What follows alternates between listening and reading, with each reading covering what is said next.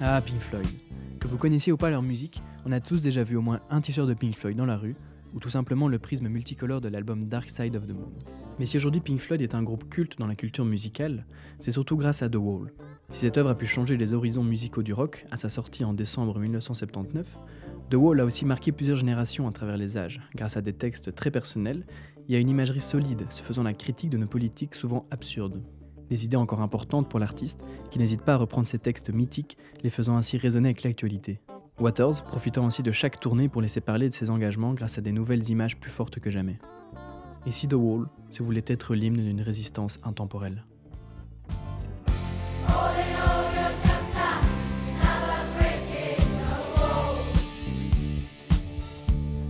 Pour le rappel historique, c'est le départ de Sid Barrett en 68 qui sonnera le début de la seconde phase pour le groupe mythique, soulignant ainsi l'arrivée de David Gilmour et le succès que l'on connaît aujourd'hui du groupe. Roger Waters en devient alors le nouveau leader. Ses compositions, qui avoisinent plus le rock progressif que le psychédélique des débuts, donnent une nouvelle visibilité au groupe qui ne fait qu'augmenter son succès planétaire. Selon la légende, ce serait lors d'un concert dans le stade de Montréal, pendant la tournée de Dark Side of the Moon, que l'idée de The Wall va naître dans la tête de Waters. Celui-ci est excédé du comportement du public, qui ne fait que parler, boire, crier, chahuter à tout va. Roger Waters en serait apparemment venu à cracher sur un membre du public avant de dire for fuck's sake, stop letting off fireworks and shouting and screaming. I'm trying to sing the song. Mais Waters ne sortira alors pas de ce concert comme il y est entré, et l'idée d'un mur séparant le groupe du public vient de germer dans sa tête, venant rajouter à sa lassitude vis-à-vis de cette société anglaise sous les rênes d'un gouvernement allant à la dérive. Et si The Wall, onzième album du groupe, est aujourd'hui le double album le plus vendu au monde, assemblant près de 60 millions de copies vendues et 48 disques de platine à travers le monde, sa sortie en 79 n'a pourtant pas été des plus appréciées.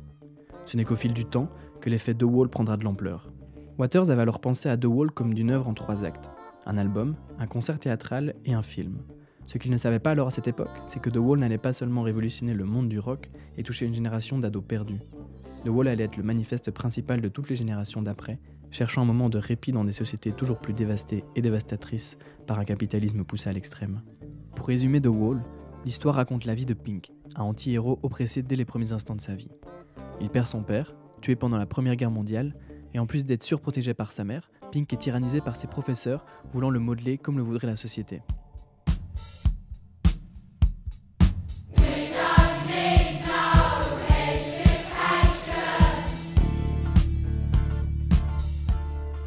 Pink préfère alors s'isoler dans un univers imaginaire en bâtissant un mur, véritable allégorie pointant sa distanciation émotionnelle pour le protéger du reste du monde.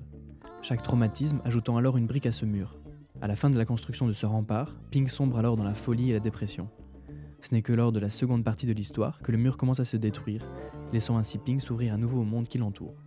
Une histoire qui se base sur la vie personnelle de Roger Waters, qui irrigue en permanence l'écriture de cette œuvre. On entre alors dans la tête de Waters, qui reflète les mots d'une société à la dérive.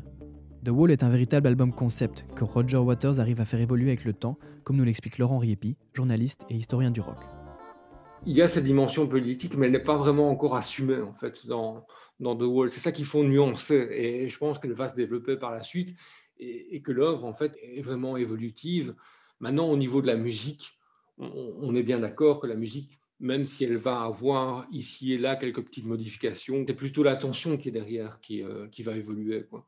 Et, je pense que aujourd'hui, autant à l'époque c'était possible, aujourd'hui c'est impossible de limiter The Wall à l'album qui est sorti en 79. C'est c'est bien plus que ça en fait.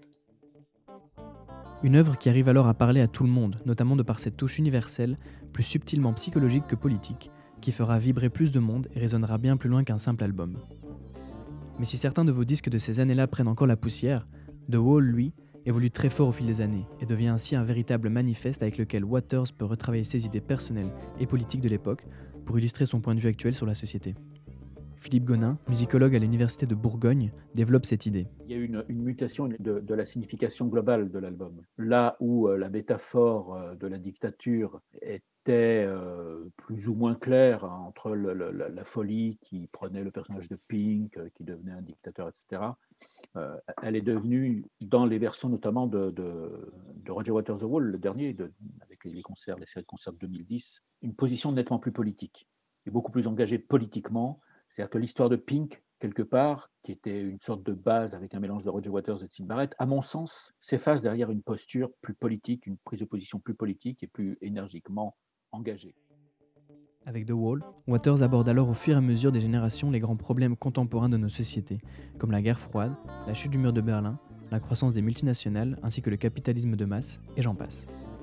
Récemment, c'est lors de sa dernière tournée que Waters utilise ses morceaux pour critiquer l'administration Trump et son idée de mur entre le Mexique et les États-Unis, l'imaginaire de Waters devenant alors une réalité. La version actuelle de The Wall exprime alors de la plus belle des manières cette sensation de séparation que l'humain continue à entretenir avec les personnes qui l'entourent. The Wall, c'est des concepts, ce sont des idées, ce sont des images, et c'est beaucoup plus facile, en tout cas, je pense, de, de venir appliquer ces images-là à la vie de tous les jours ou, à, des, situations, en tout cas, qu'on vit. Quand, quand j'avais 15-16 ans, The Wall me touchait beaucoup dans tous les questionnements qu'on peut avoir à ce moment-là, la compréhension, effectivement, avec le, reste du monde, la société, voilà, parfois l'envie de se renfermer, enfin, d'être dans son monde quand on est adolescent, pas s'ouvrir au monde, et puis quand même s'ouvrir. Il faut espérer que qu'une œuvre comme celle de Waters peut résonner et faire réfléchir les gens par rapport à ça. Et de toute façon, lui, ça reste évidemment son, son objectif premier, c'est faire réfléchir les gens par rapport à, à ce qu'ils voient. Quoi. Ils viennent à un spectacle, oui, mais derrière le spectacle, il y a quand même une réflexion.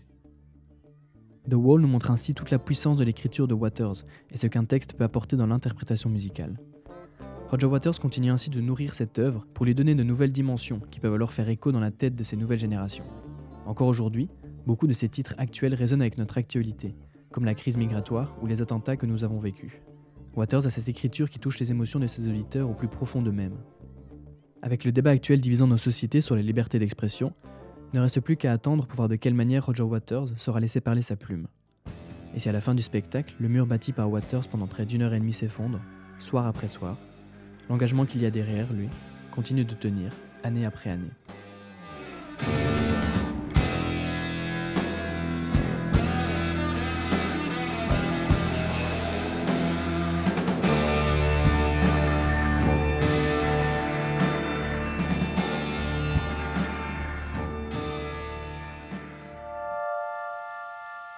Une production Mammouth Media.